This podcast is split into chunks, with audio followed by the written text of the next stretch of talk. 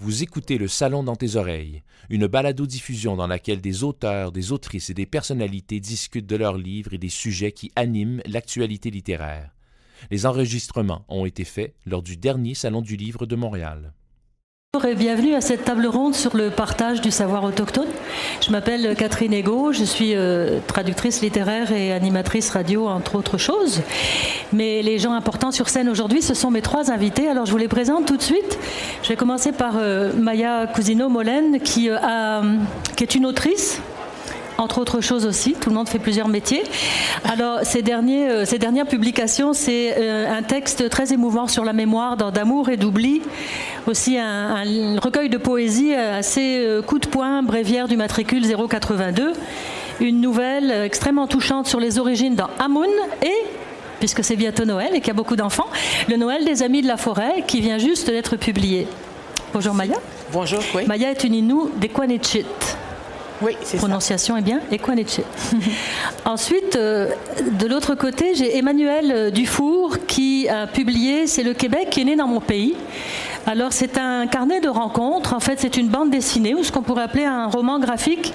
Et croyez-le ou non, c'est une thèse de doctorat. Alors c'est de loin la thèse de doctorat la plus agréable qui m'a été de, donnée de lire depuis, depuis extrêmement longtemps et on en veut plus des thèses de doctorat comme ça, bien sûr. Alors bienvenue Emmanuel. Merci. Et puis Jocelyn Sioui, qui est Wendat et qui vient de publier Mon oncle Jules, qui est une espèce de biographie personnelle, enfin un regard personnel sur son propre grand-oncle, donc un personnage qui existait, une vraie personne. Et c'est un livre, c'est aussi euh, une pièce de théâtre formidable, un, monologue euh, qui vient d'être donné, qui sera certainement repris prochainement. Plein, plein de fois.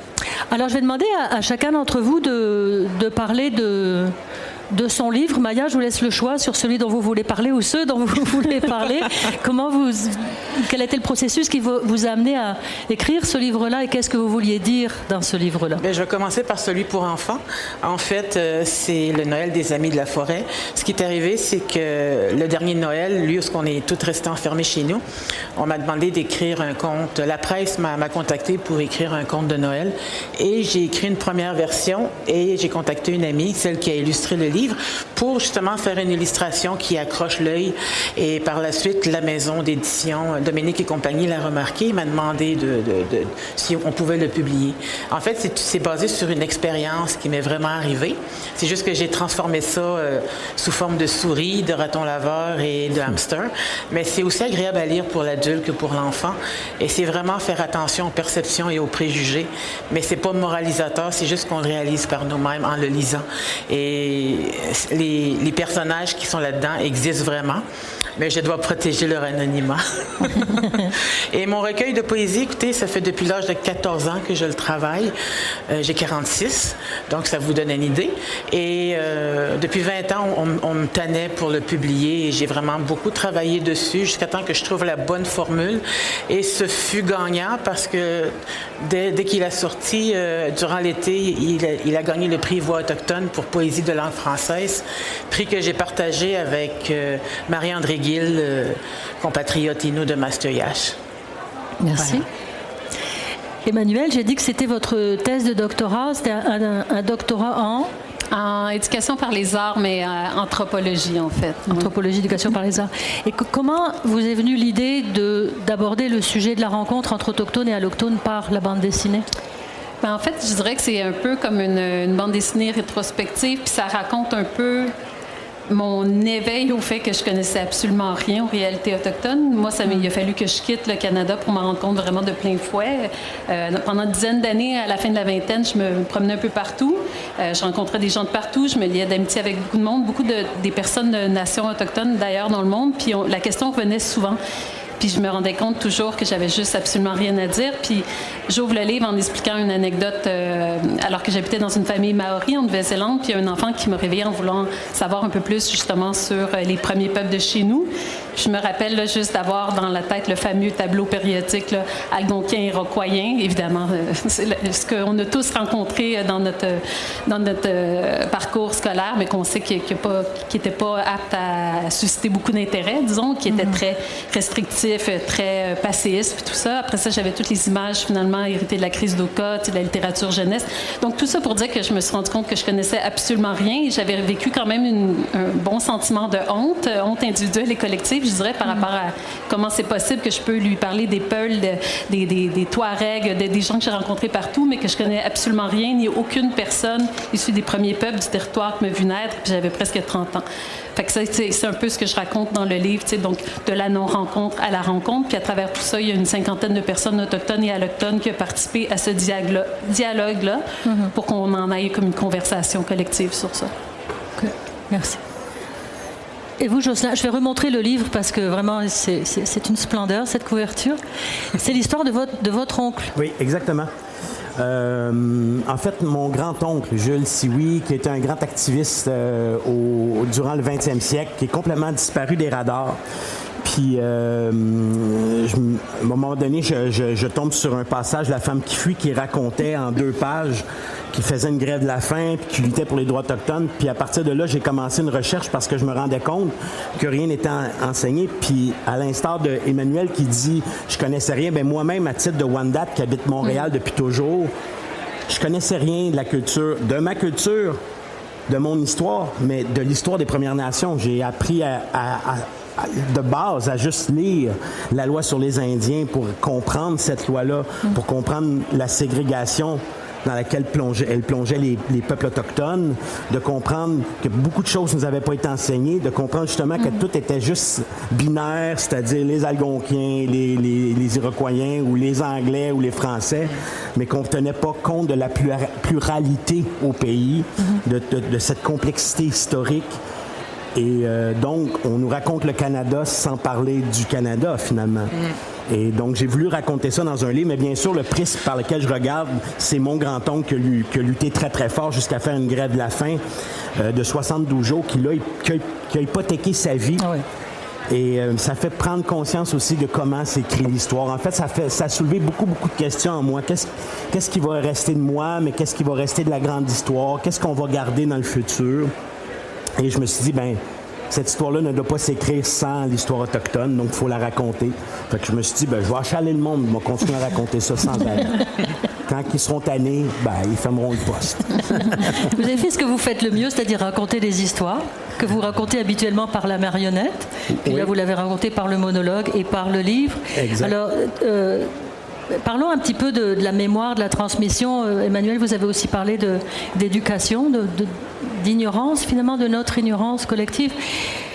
Comment est-ce qu'on peut faire ça? On parle beaucoup de réconciliation en ce moment, puis quand on en creuse un peu, on se dit mais comment se réconcilier avec des gens qu'on ne connaît pas? Donc la première chose, c'est peut-être d'apprendre à se connaître. Jocelyn, comment est-ce qu'on peut faire ça, à part euh, inviter des gens à rester assis dans le noir et à vous regarder jouer? Moi, je, moi, j'y crois profondément, profondément qu'on peut changer les, les gens en leur racontant des choses, parce que mhm. s'ils connaissent pas l'histoire, s'ils sont touchés, ils repartent à la maison avec ça. Je pense que la, la pointe de l'iceberg, mais l'événement le plus important des, derniers mois, puis des dernières années, puis peut-être de la décennie et du siècle, c'est d'apprendre cette histoire des pensionnats autochtones, qui est venu juste nous dire que beaucoup de choses n'ont pas été enseignées et les gens ont été profondément touchés. Ils font pas semblant là, d'être mhm. touchés par cette histoire-là. Mhm. Puis à cause de ça, il y a un éveil. Il y en avait déjà un début d'éveil, mais ça accélère les choses. Puis moi, le, retour que j'ai des gens, par exemple, après les spectacles, c'est justement ça, c'est merci beaucoup. Il y a des choses que je sais pas et j'ai mhm. besoin, on a besoin de collectivement apprendre ça. Parce que c'est la seule façon, en tout cas pour moi, de, remplir ce fossé-là qui a été creusé bien malgré nous, en fait. C'est pas la faute des citoyens. Mhm. À un moment donné, on a créé des trous puis là, ben, ces gens-là ont cessé d'exister. Les Autochtones ont cessé d'exister d'une certaine façon dans le paysage, même s'ils existaient. Et là, ben, les gens se rendent compte de ça, puis on essaye de remplir le trou mhm. pour rapprocher les gens. Puis c'est une façon de réconcilier, d'écouter les histoires, de se raconter notre mémoire. Et, leur lutte aussi, parce qu'évidemment, il y a les pensionnats qui est un, un, énorme moment, mais vous parlez aussi beaucoup de la lutte de, j'allais l'appeler mon oncle Jules, mais c'est votre oncle Jules. de, Jules Sioui, parce qu'il s'est battu toute sa vie. Il a écrit des, centaines de lettres. Enfin, il a, il a remué mer et monde. Lui voulait l'indépendance des, des Premières Nations, oui. Un des premiers à le revendiquer, d'ailleurs, qui était, un petit peu nouveau, mais il faut, faut, imaginer aussi que l'ONU venait d'entrer dans le, dans le portrait à partir du moment où l'ONU et la, la, défense des peuples est mise l'avant il y a des peuples qui décident de revendiquer ça un petit peu partout sur la, planète. Puis mon oncle embarque dans ce mouvement-là de revendication, puis comprend que c'est la seule chose logique à faire. D'ailleurs, chose logique qui était aussi appuyée par les automatistes à l'époque. Donc là, on peut relier la, grande histoire qu'on nous enseigne à l'école avec l'histoire autochtone qu'on n'a pas enseignée. Tout ça est interrelié. Il y, a un réveil collectif. Il y a des gens qui se sentent étouffés. Au Québec, les, les francophones se sentaient étouffés par les Anglais. Puis la loi sur les Indiens étouffaient les, les, Autochtones. Donc, il y a un réveil collectif, si on fait juste l'histoire du Québec, un réveil collectif qui monte en même temps. Mm-hmm. Puis on essaie d'étouffer ça, bien sûr, euh, par toutes sortes de moyens du côté du gouvernement. Mais Jules oui a eu quand même des, a eu quand même des, a eu des victoires dans son parcours parce que vous dites il a contribué notamment à faire modifier la loi, euh, la loi sur les Indiens sous, le, premier ministre Saint-Laurent. Tout à fait. Ben, la première victoire, c'est de rassembler des chefs à Ottawa, puis ça, c'est devenu par après une habitude. Donc, c'est la première assemblée des Premières Nations. Euh, par la suite, euh, bien sûr, euh, il, y a, eu bon, une autre rencontre historique de 200 chefs qui sont venus la deuxième année. Par la suite, il a continué son combat. Il, a, éveillé des consciences. Puis en effet, suite à sa grève de la faim, bon, je dis pas que c'est que grâce à lui, mais bien sûr, il fait partie de ce mouvement qui a amené une modification de la loi sur les Indiens, qui fait que ben, les Autochtones ont retrouvé certains droits qu'ils avaient perdus, comme entre autres le port du costume traditionnel, des choses qu'ils n'avaient plus le droit de faire sous peine d'incarcération. Mm-hmm jusqu'en 1951. Emmanuel, vous, vous êtes dans le milieu universitaire, puisque vous avez fait un long parcours universitaire. En marge de, de c'est le Québec qui est né dans mon pays. Comment Comment briser un petit peu cette ignorance-là?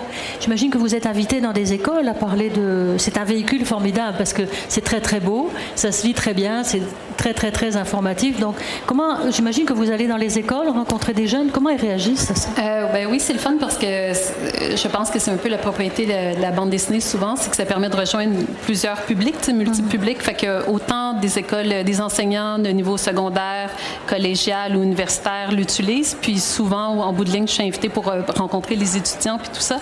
Euh, souvent, par exemple, ça se passe par Zoom, évidemment, euh, pour des raisons géographiques, tout ça. Mais je trouve ça vraiment intéressant ce que tu apportes. Puis je me dis, la question qui est souvent oubliée, je pense, dans le système d'éducation, quand on apprend plus sur les Premières Nations, c'est la question de l'introspection et du nous. C'est ce qui est demandé souvent. J'ai cité plusieurs auteurs ou, leaders des Premières Nations qui en appellent au fait de, oui, en apprendre sur l'histoire autochtone, mais rappelons-nous que c'est une histoire qui nous concerne tous mm-hmm. et que nous-mêmes, on doit apprendre sur notre propre histoire et notre propre posture de colonisateur, parce que oui, ça fait partie de l'histoire de la colonisation, c'est notre histoire aussi. Et ça, souvent, j'ai l'impression que c'est comme la période de la, ce qu'on passe un peu plus vite. Il y a beaucoup de malaise autour de, de cette question-là, et c'est une des raisons d'ailleurs pour lesquelles je voulais aborder ces sujets-là. Beaucoup de malaise, mais donc parlons-en. Si, si, on a du mal, euh, on, est, on est malaisé par rapport à notre ignorance, mais malaisé par rapport à notre double posture québécoise, je pense, t'en parlais un peu tout à l'heure, euh, colonisateur, colonisateur aussi pour le rapport à l'autre, les, questions d'histoire. On la connaît pas tant que ça, notre histoire. Même, même les Québécois, on la connaît pas, notre histoire. Donc, on connaît encore moins l'histoire Premières Nations. On la connaît selon un récit nationaliste, qui était quand même à début un but assez ciblé. Euh, puis je pense, comme euh, Jocelyn disait, il y a beaucoup de parallèles qu'on peut faire. On peut se servir finalement de l'apprentissage de notre propre histoire pour réussir seulement à comprendre certaines des, des, des, demandes, on va appeler ça revendications, ou bien finalement des, des revendications légitimes des Premières Nations, c'est pas la même histoire. Évidemment, c'est pas la même ampleur de colonisation non plus. Mais je pense que plus qu'on va être capable de collectivement et individuellement d'apprendre à se connaître, apprendre à connaître notre histoire familiale, individuelle, euh, nationale, je pense que plus que ça va ouvrir des canaux de communication, puis on va réussir à voir plus clair dans cette relation complexe-là. Comment vous expliquez que vous ayez pu arriver à 30 ans sans, sans avoir presque entendu parler des Anishinaabe, des, des mm. Wendat Alors, il, a fallu que vous arriviez en Nouvelle-Zélande pour rencontrer des Maoris qui vous disent Et alors Oui, mais c'est souvent le cas. Hein. Des fois, c'est comme on prend les choses pour acquis, on grandit dans un système que tout semble normal, ça se passe. On entendait parler de façon très externe, c'était pas incarné quand on parlait des Autochtones à l'école.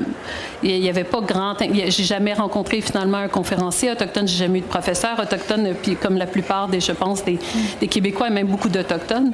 Euh, fait que c'était, c'était justement dans des tableaux très désincarnés, peu d'intérêt moi, j'ai grandi en rive sud de Montréal, à une cinquantaine de kilomètres de Ganawagé. Donc, mhm. moi, j'ai vécu la crise d'Oka, mais du point de vue médiatique. Euh, j'avais la chance que je n'ai pas d'une famille qui, entretenait des préjugés du tout, mais on les entendait. C'était partout. C'était dans les, nouvelles. Dans... Et je pense qu'il y a un gros, gros, gros fossé qui s'est. Euh, il y avait déjà un grand fossé, mais le fossé, disons, c'est accentué. C'est creusé avec Oka? Bien, plusieurs des contributeurs de la bande dessinée en parlent finalement de comment ils ont vécu chacun d'entre eux la crise d'Oka. Et ça semble assez unanime que chaque, peu importe quelle nation, peu importe où on se trouvait au Québec à cette époque-là, tout le monde en a souffert. Et je dirais que les, si les blessures ont été moins grandes du, côté québécois, puis même ça, c'est, je pense, Mary Sinclair en parle aussi beaucoup dans la commission Vérité et Réconciliation. On est tous des victimes collatérales de cette de cette, euh, de cette profonde division sur tous les plans. C'est sûr que pas tous au même niveau. On n'a pas toutes les, les, mêmes ampleurs de blessures et, clairement, il y a un groupe qui est plus privilégié que l'autre. Mais ça a bénéficié à un très petit nombre de personnes parce qu'en fait, si on avait pu grandir et se développer comme nation, euh, avec les peuples autochtones, je pense qu'on en serait ailleurs, mais je pense qu'il n'est jamais trop tard non plus. Mm-hmm. Mais on a tellement, on a tellement à apprendre de, de, de, de, cette, de reconstruire cette relation-là. On peut tellement aller chercher des, on peut tellement devenir autre chose, je pense, sans se renier, mais s'enrichir. Mm-hmm. Euh, j'espère que c'est, mais je pense qu'on peut dire quand même, on est ça va bien depuis quelques temps, dans ça, ça va jamais assez vite, ça, ça pourrait être beaucoup mieux. Mais je pense qu'il faut quand même voir les pas qui sont faits en ce moment au niveau de l'ouverture à l'autre. Puis j'espère que ça va continuer, puis ça sera pas juste un oui, un euh, moment. Oui, c'est ça, une mode euh, ou un intérêt. Mais je, ne crois pas. Je pense que les gens de plus en plus, tu sais, comme la raison que j'ai raconté mon histoire, c'était pas pour raconter l'histoire d'Emmanuel. C'est parce qu'en parlant avec les gens, quand je fais des conférences, des ateliers, on est tellement plusieurs à avoir vécu ce parcours-là. Mm. De vouloir en savoir plus, mais pas vraiment savoir comment faire, être malaisé, mais avoir une volonté, être maladroit. Puis, sais, la, question de la défaut pas, les maladresses, c'est sans cesse. Puis, c'est un apprentissage continu, puis tout ça. Mais je trouvais que ça valait la peine de parler de tout ça. Il y a un apprivoisement à faire, certainement. Oui, exactement. Euh, Maya Cousino-Molène, on, parle d'autochtones, d'allochtones. Vous, vous avez un parcours très singulier parce que vous êtes Inou, mhm. vos deux parents sont Inou. Et puis, euh, juste avant votre naissance, votre mère vous a confié en adoption à une famille qu'elle connaissait, une famille blanche qui habitait juste à côté, en disant Toi, tu vas pouvoir t'en occuper, tu vas pouvoir lui donner ce, que moi, je ne peux pas lui donner pour le mhm. moment. Alors, vous, vous, avez ces deux, ces deux filiations, finalement, dans votre parcours. Comment est-ce que vous vivez ça? Ben, ça, pour faire un résumé rapide, tout est dans le recueil de poésie. Mais euh, blague à part. mais je pense pas que tout soit dans un petit recueil, Maya. On veut vous entendre là-dessus. Lis le livre. lisez le livre. La conférence est terminée. Allez, Non, en fait, c'est que ça. Moi, mon adoption, euh, je suis née en 75 et il y avait une loi qui s'appelait, ben, pas une loi, mais une espèce de de, modification de la loi sur les Indiens qui s'appelait l'émancipation. Et tout Indien qui allait à l'université, euh, qui sortait de sa communauté, qui était adopté par des Blancs, perdait son statut. Et moi, euh, quand je suis arrivée, que ma mère m'a donné à la famille euh, Cousino-Maloney, mes parents, de ce que je comprends, ont pu s'informer sur ces modifications-là et n'ont jamais voulu que je perde mon appartenance ni mon lien avec ma communauté. Donc, euh, Mingan, en fait, Mingan, c'est comme, euh, il y a une partie que c'est la communauté autochtone, puis juste à côté, vraiment à côté, c'est le village non autochtone, principalement composé euh, des Malonais, des Cousinos. Et puis d'ailleurs, dans mon histoire adoptive, on a des liens avec la, communauté Innu parce que mon grand-père euh, québécois, en fait, c'est un descendant d'immigrés irlandais, le, père de ma mère, euh, John Maloney, qui est le Jack Monoloy de la chanson de Gilles Vigneault, euh, était agent des Indiens. Et quand on dit agent des Indiens dans une communauté, en général, on voit, on voit pas de, sourire apparaître. Hein. C'est, mm. c'est comme euh, la main droite du diable. Mm. Et euh, mon grand-père, de ce que j'en ai compris, de ce que mes parents me racontaient, c'était un bon agent des Indiens. Il pouvait lire l'Inou, et il le parlait, et il pouvait l'écrire. Et lui entretenait des relations avec mon grand-père, qui était chef à l'époque, Sylvestre euh, Mullen. Et ils se, ils se rencontraient, jasant Ninou et euh, créaient des liens. Donc, c'est des choses qu'on ne sait pas et je trouve qu'on devrait savoir aussi pour se rappeler qu'on a déjà été amis. Mm-hmm. Et euh, de par la suite, mes parents j'ai grandi dans cet esprit-là. Et malheureusement, la crise d'Oka est arrivée et a brisé bien des choses. Mm. Donc, euh, ça a été difficile. J'étais dans l'adolescence, donc ça vous forge un caractère.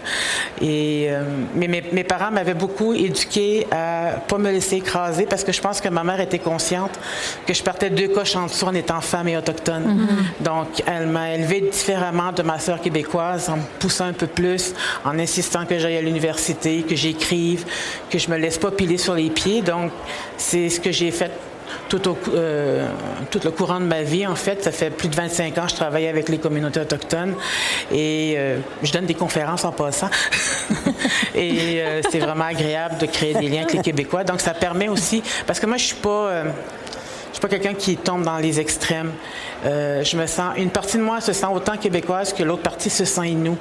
Et tant que je pense que les, sociétés vont faire des flamèches quand ils vont se, rencontrer, cette partie-là sera peut-être pas en paix encore. Mm-hmm. Mais euh, plus ça va, plus je me rapproche euh, d'un certain aussi lâcher prise. Mm-hmm. Mais cette combativité-là et en même temps cette, cette double filiation qui fait que vous êtes vraiment la personne idéale pour le dialogue. Ça s'est exprimé de manière très éclatante euh, bien des années euh, plus tard, euh, au moment de la, de la polémique autour de Kanata. Est-ce que vous pouvez nous en parler? Kanata, on se rappelle, c'est cette pièce qui avait été montée par Robert Lepage et qui, a suscité beaucoup de mécontentement parce que les autochtones ont dit bah, ça raconte notre histoire et puis on n'est pas dedans, c'est un peu, un peu extraordinaire. est-ce que vous pouvez nous expliquer ce que vous avez fait à ce moment-là? L'époque, on était quatre, euh, quatre femmes autochtones et j'étais l'une des quatre qui a participé euh, à, la lettre qui est parue dans le devoir et qui a un effet qu'on ne s'attendait pas en fait. Et, euh, un impact incroyable. Donc, quand la lettre est, parue le vendredi, on a su le dimanche soir que Robert Lepage et Mme Nouchkine voulaient nous rencontrer. Et ce fut une rencontre d'environ cinq heures avec différents, différents comédiens, écrivains, euh, artistes du monde des Premières Nations qui représentaient eux-mêmes. On n'était pas là au nom des Premières Nations. Mhm. Chez nous, la représentativité est très importante. Il faut vraiment toujours clarifier ça. Et c'était ce groupe de personnes-là qui euh, avaient des choses à dire ou des choses à, faire comprendre aux gens. Et euh, moi, de ce que j'en ai compris, parce que moi, je suis devenue amie avec Mme Nouchkine. Oui. Et ça m'a été reproché. Ah bon? ah oui, quelquefois. Et même du côté euh, français, on, me disait autant des deux bords que Mme Nouchkine allait m'utiliser comme caution. Et Donc, autant du côté français que du côté autochtone, ce que je trouve ridicule d'ailleurs. Et parce que Mme Nouchkine, quand on la côtoie dans son quotidien, elle est trop occupée à gérer son théâtre. C'est ça, Ariane Nouchkine, c'est la directrice du Théâtre du Soleil, qui est un, immense théâtre en France. Et j'étais passée là un mois, j'étais passée là quelques jours aussi, j'ai assisté à la première de Canada. C'est sûr qu'il y a eu des faux pas, mais moi, de ce que j'en ai compris après avoir parlé avec bien des gens et de voir aussi comment le Théâtre du Soleil fonctionne, c'est que l'agent entremetteur, c'était Ex Machina. Donc, mhm. c'était une compagnie québécoise. compagnie de Robert Qui a peut-être ses billets sur les euh, Premières Nations, qui a peut-être sa manière de voir les, communautés autochtones, qui avait peut-être besoin d'un rafraîchissement, je pense. Et euh, cela a interféré avec les relations avec le Théâtre du Soleil et les communautés. Donc, euh, moi, c'est ma compréhension de la mhm. situation. Et ça a vraiment été passionnant de faire cette recherche-là, parce que moi, je dis toujours, il faut connaître tous les aspects d'une médaille, mhm. autant d'un bord que de l'autre. Et euh, ça m'a permis d'avoir une merveilleuse amitié, autant avec Mme Nouchkine que des gens du théâtre. Mhm. Mm. Alors, vous, vous, mettez ça sur le compte de maladresse plutôt de la part Oui, maladresse, parce que. Méconnaissance. Méconnaissance, parce que quand on engage un agent de liaison, il faut qu'ils connaissent bien le terrain. Moi, c'est une partie de mon travail en ce moment aussi, c'est de bien connaître le terrain des communautés parce que je travaille pour une firme d'architectes et euh, qui travaille avec les communautés autochtones.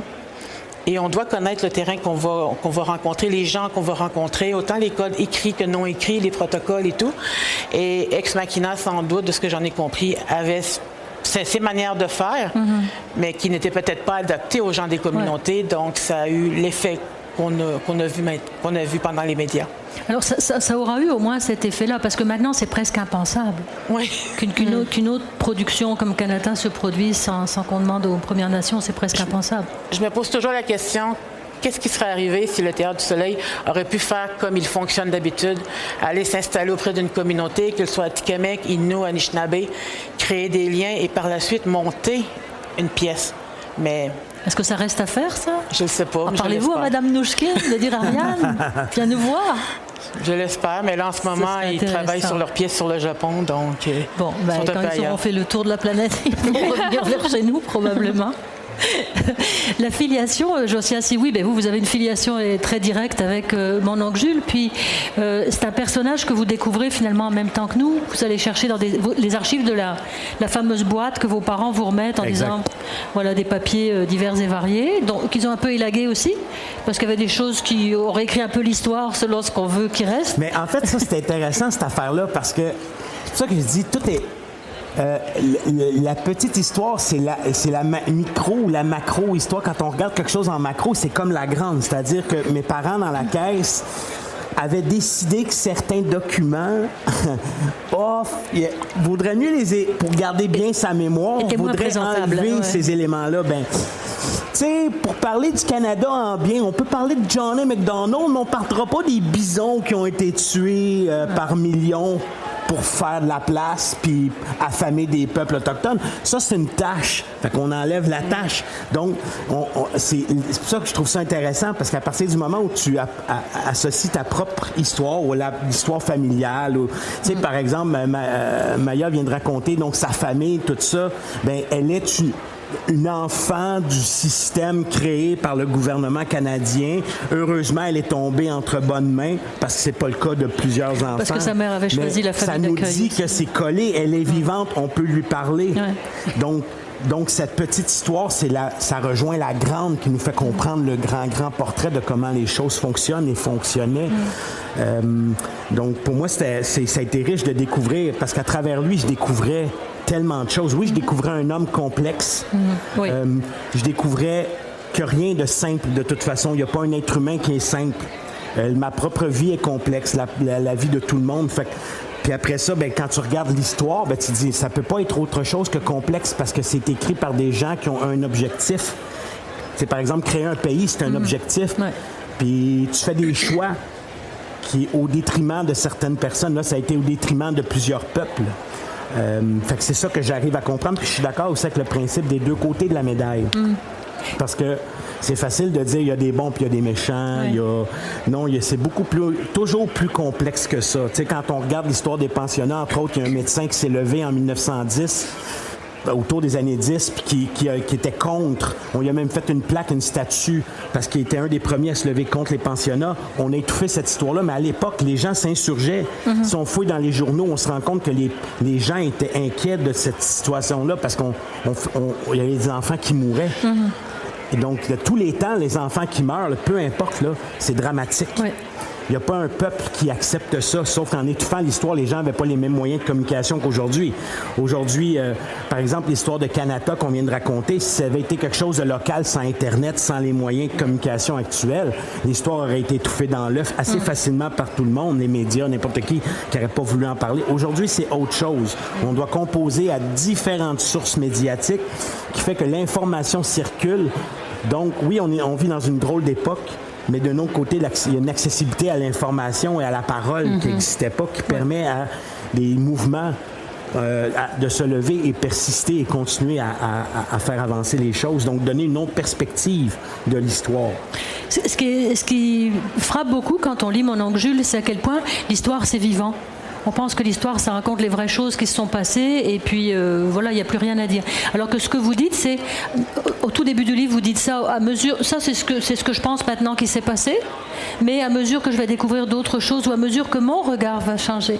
Là, bon, vous dites vous n'êtes pas un historien, mais quand même vous racontez une histoire, et vous dites à mesure que mon regard sur les choses va changer, euh, ce, livre-là va évoluer, ou en tout cas l'histoire que je raconte, au moins sur scène, parce que ça peut évoluer de soir en soir, ça va changer. Quand vous parlez de, mon oncle Jules aussi, une autre chose qui est frappante et extrêmement méritoire, c'est que vous n'en faites pas un, héros. C'est un héros, un héros très euh, intempestif. Enfin, c'est un personnage incroyable. Si on, si on ne savait pas qu'il était votre grand-oncle, on dirait bon, il est inventé parce que c'est vraiment. Enfin, euh, voilà, c'est quelqu'un quand même qui sort de prison. Est-ce que vous pouvez nous raconter ce qu'il fait quand il sort de prison au bout d'un an, je pense? Euh... Il ne veut pas sortir en fait. Il refuse de sortir parce que parce qu'il doit signer un ah papier. Oui, non, en, 1900, oui, en 1963, euh, c'est une histoire fameuse parce que mon oncle est, incarcéré pour avoir arraché des listes électorales parce que les Autochtones ont le droit de vote, puis pour lui, les Autochtones qui votent, ça n'a pas, euh, pas besoin de voter pour un gouvernement qui n'est pas le leur. On vient de parler que s'il allait à l'université, il s'émancipait, il perdait ses droits. Donc pour lui,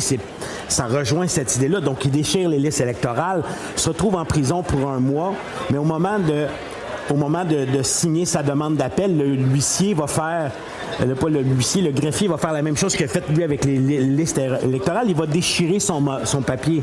Donc, quand il est en prison, puis un mois plus tard, on lui demande de signer un papier pour sortir, mon oncle refuse de signer le papier en disant J'ai pas signé pour rentrer, m'a pas signé pour sortir. fait que là, ben, il reste incarcéré pendant un an. C'est ça, ça donne un peu une idée du un personnage. An. Fait on, il a été prisonnier politique pendant un an parce que mon oncle, c'est un grand chialeux. Il avait, tu sais, entre 1950 et 1963, il s'écoule juste 13 ans. Hein? Fait que, fait qu'il y a du monde qui se souvienne de lui. Puis qu'il sait qu'il peut aller loin dans son combat. Puis probablement, là, il faudrait que je trouve des preuves de tout ce que je dis, mais c'est comme ça me semble logique d'une certaine façon qu'on l'a oublié un peu volontairement. Et puis finalement, c'est euh, Baker qui réussit euh, avec euh, de, jaser en cours, en, pas en cours aux communes avec Guy Favreau pour le faire sortir. Guy Favreau qui n'était pas, pas un centre comme à Montréal, qui était le ministre de, la Justice de l'époque. Donc, une grosse, grosse histoire. Moi, je la trouve. J'en parle toujours avec un sourire, mais des fois, je me dis, yes, il faut que j'aille mordre.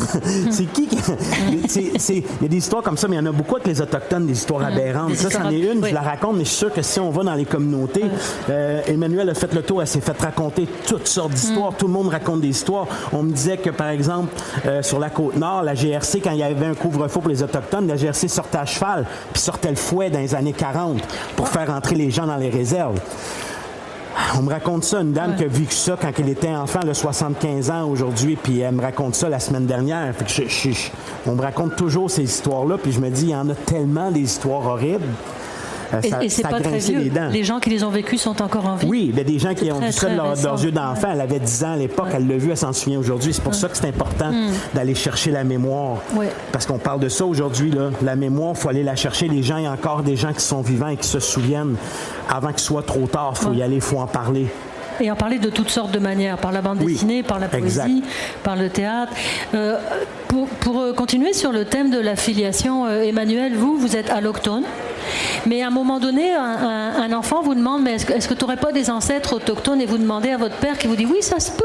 Et là, vous êtes pleine d'espoir. Vous dites Yeah, yeah, j'ai des ancêtres autochtones. Puis finalement, ça, tombe assez vite. Euh, qu'est-ce que.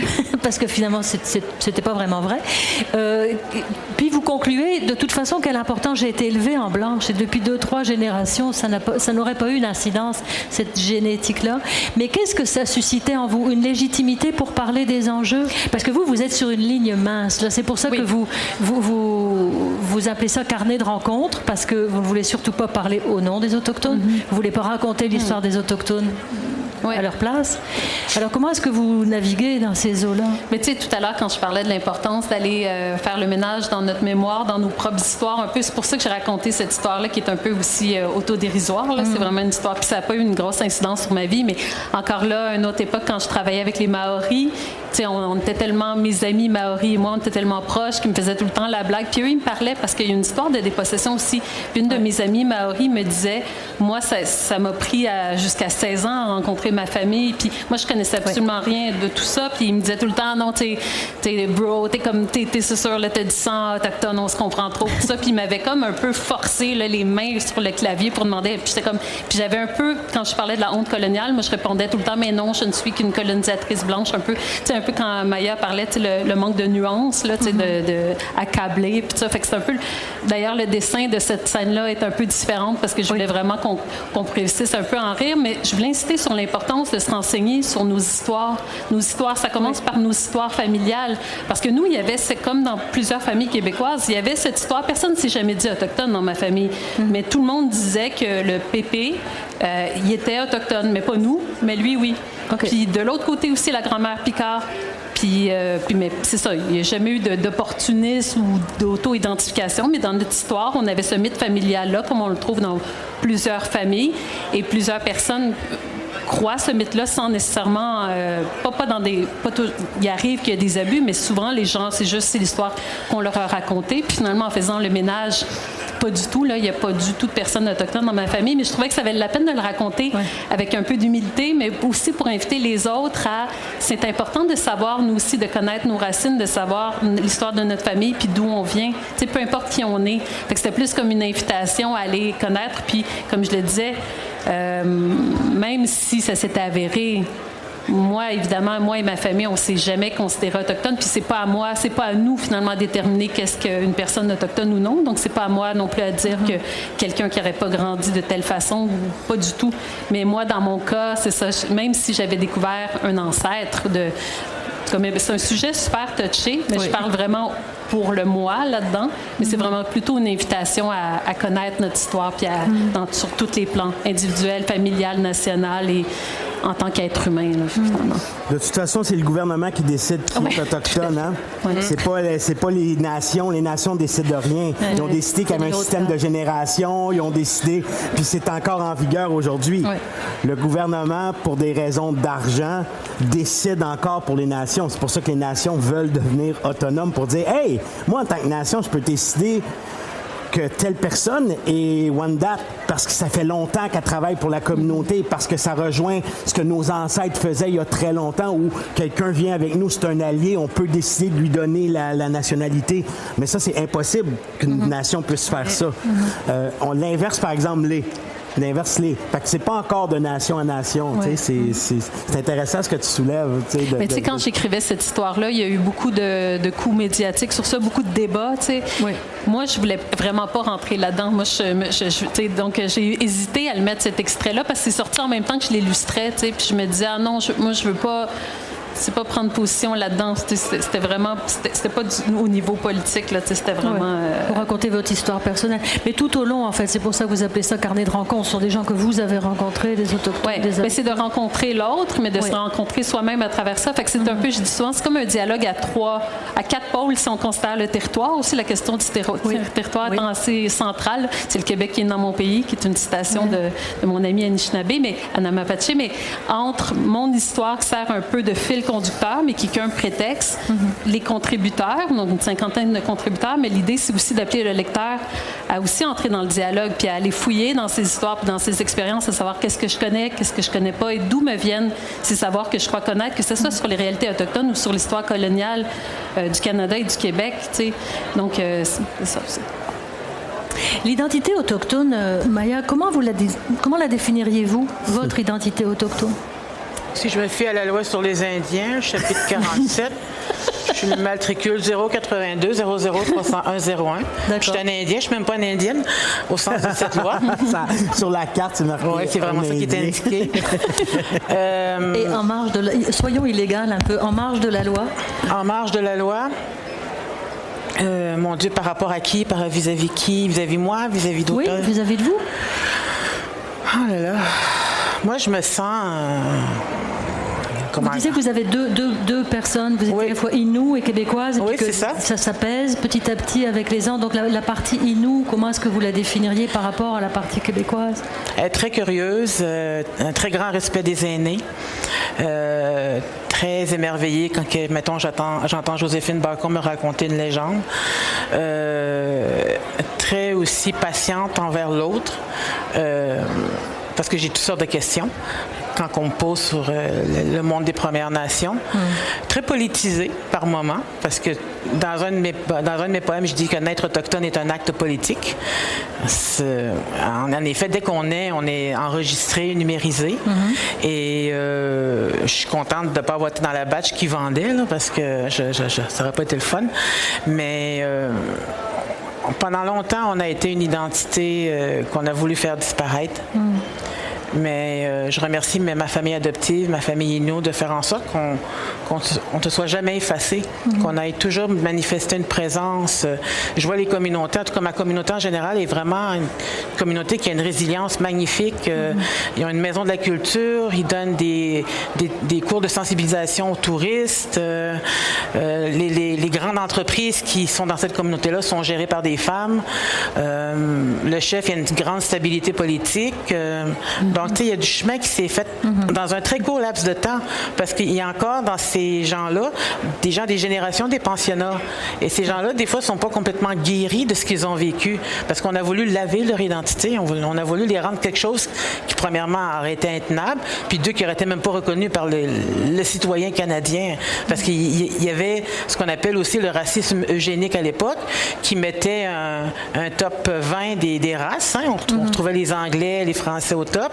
Et plus tu descendais, tu trouvais les, Asiatiques. Ensuite, tu trouvais les pays euh, africains. Puis tout en bas, il y avait nous autres, parce qu'on n'était pas si beaux, pas si intelligents, puis qu'on ne survivrait pas longtemps. Donc, ça, c'est ce qu'on appelle le racisme eugénique. Mais, euh, mais toute cette identité-là... Euh, elle est dans la peau. Dans la nouvelle que vous avez publiée dans, le recueil euh, Amoun, votre, le, personnage, la jeune fille, se fait tatouer son, numéro de matricule et avec un code barre. Oui sur la nuque, comme pour dire, c'est enfin, fort comme image. Hein. C'est fort comme image. Ça part du marquage des animaux, ça part aussi du fait que c'est dans la peau et ça partira jamais. Puis elle dit aussi, quand elle, c'est certainement un peu votre double parce que sa famille adoptive est blanche. Puis vous dites quand sa, quand sa mère blanche, adoptive, se promène avec elle et un geste de tendresse, les gens les regardent un peu bizarrement en disant quel est leur lien entre elles deux? C'est presque impensable. C'est vraiment dans, dans, la peau, dans la physionomie aussi? Oui, oui, parce que les gens disent que je passe pas inaperçu à cause de mes traits. Euh, moi, des fois, j'en viens. Avec One vous passez inaperçu, j'imagine. Hein? Avec One vous passez inaperçu, Non, non, ça va. Avec One j'ai une certaine invisibilité que j'apprécie. mais quand je vais ailleurs, c'est sûr que c'est différent. Mais ce que j'aime beaucoup quand j'arrive chez les Inuits, c'est justement, on parle de filiation. C'est qu'ils me demandent souvent qui sont ma mère, qui sont mon, père. Et je donne les noms Inuits. Mhm. Donc, tout de suite, je les vois dans leur tête. Ils font l'arbre généalogique, ils savent d'où je viens, qui je mhm. suis. C'est vraiment cute de, de voir ça. Ouais. Est-ce que ça donne un sentiment d'être vraiment chez soi, d'être soutenu aussi par l'arbre? Oui, ben c'est sûr, parce que c'est sûr que pendant la période des enfants qui sortaient des pensionnats, c'était pas une période le fun mm. pour être autochtone et de vivre dans une mm. communauté parce que c'était incroyable ce qui s'y passait. Et il y avait beaucoup de douleurs, beaucoup de gens pas guéris qui peut-être ne sont pas guéris encore. Mm. Mais moi, j'ai juste une pensée d'admiration pour ma sœur Innou, qui elle, elle a eu quatre enfants et elle, s'est assurée que le traumatisme intergénérationnel arrête avec elle. Les quatre enfants ne sont pas touchés par ça. Elle s'est battue bec et ongle pour leur éviter les misères qu'on l'on connaît. Euh, avec une discipline, elle les a poussés. Et ma sœur a vécu des, enjeux très difficiles, mais avec elle, ça s'est arrêté. Puis ça, j'admire ça aujourd'hui. Ah hum. Et Jocelyn, si oui, la filiation avec mon oncle Jules, parce que euh, une chose intéressante aussi dans, votre pièce et dans votre livre, c'est que mon oncle Jules, je le disais tout à l'heure, c'est pas un héros, puis il a une part très sombre qu'on dévoilera pas. On va laisser les gens la découvrir euh, en lisant votre livre ou en allant voir votre pièce, mais dont vous ne vous cachez pas. C'est vraiment à la toute fin de la pièce, vous annoncez un côté euh, oui, assez sombre de mon oncle Jules. Comment, comment est-ce que vous, vous auriez pu ne pas parler de ça? C'est impossible de ne pas parler de ça. C'est impossible. Je veux dire, j'ai. es confronté à un moment donné, ça, rejoint toute cette idée d'histoire qui est occultée. Je parle de, notre façon de raconter l'histoire occultée. Puis quand, dans toutes les histoires familiales, en fait, il y a des histoires sombres. Des fois, ça peut être notre propre famille, des fois, c'est un grand-père, des fois, c'est un oncle, des fois, il y a toujours des histoires un peu dark qui sont racontées, puis on, on la raconte sur le bout des lèvres. Et pourtant, parfois, quand on dit les choses à voix haute, on le nomme, ben peut-être que ça fait, euh, ça aide à réconcilier aussi, tu sais. Je pense que de nommer des choses, ça fait que les gens, enfin, il y a quelqu'un qui en parle, puis ça fait du bien. On le voit avec les pensionnats. Enfin, on l'a vraiment. Tu sais, c'est triste ce que je dis là, mais enfin, on a une preuve matérielle parce que jusqu'à temps qu'on ait une preuve matérielle, ça reste un truc sur des rapports. Mm-hmm. Là, c'est quelque chose qui est rentré dans l'histoire. Et ça fait toute une marche qui est différente. Donc, euh, quand on nomme les choses, on, à un moment donné, on, on, le dit, on peut passer à autre chose. Mhm. Ça reste moins comme une marque psychologique. Euh, tantôt, on parlait de tous mhm. ces gens qui se revendiquent avec. Euh, tu sais, on a un paradoxe quand même assez, assez foudroyant comme société qui, d'un côté, a écraser des peuples autochtones, mais d'un autre côté, qui revendiquent partout dans leur famille une ascendance autochtone. Il y a quelque chose, peut-être qu'on essaie de faire une paix avec soi-même. Moi, je le vois un peu comme ça. C'est collectivement, on sait qu'il y a quelque chose qui a été fait de pas correct puis on, on, essaye de se sentir proche de l'autre, mhm. on cherche le moyen. Puis un de ces moyens-là, c'est de se dire les choses. Mhm. Tu sais, il dit, tu t'en vas, vas, en thérapie, là. Le, thérapeute, la première chose qu'il dit, c'est faut parler. Il mhm. faut se dire les choses pour, pour nommer. Après ça, tu peux, ton couple va peut-être lâcher, mais te nommer les choses. Là, je pense pas que le couple peut lâcher parce qu'on n'a pas le choix de vivre dans ce pays-là. Fait que ça va prendre du temps, on nomme des choses. Puis un jour, il y aura, à mon avis, comme ça sera nommé, on pourra passer à autre chose, puis de, de nommer de nouvelles choses, d'ailleurs, pour continuer à avancer comme société. Ben, je pense que c'est un, très beau mot de la fin. En fait, vos, les, trois livres euh, parlent beaucoup de ça, de, la rencontre, mais aussi du fait que les choses ne sont pas aussi clairement tranchées. Des fois, le, balancier va d'un côté et de l'autre. Et dans vos, dans vos trois livres et vos trois parcours, c'est vraiment frappant à quel point les choses sont plus, plus complexes, plus euh, imbriquées. Alors, je vais rappeler les, les titres de vos trois livres. Le Noël des Amis de la Forêt, de Maya Cosino Mollet, avec les petites souris, mais en fait, c'est elle. Voilà, maintenant, nous le savons tous. Euh, c'est le Québec qui est né dans mon pays. Emmanuel Dufour, une bande dessinée euh, absolument spectaculaire. On a hâte à votre prochain doctorat, Emmanuel, parce qu'on attend la suite. Et puis mon oncle Jules de, de Jocelyn Sioui, qui est aussi une pièce de théâtre qui est à voir. Alors merci à vous trois. Merci. Et puis merci. Merci. merci.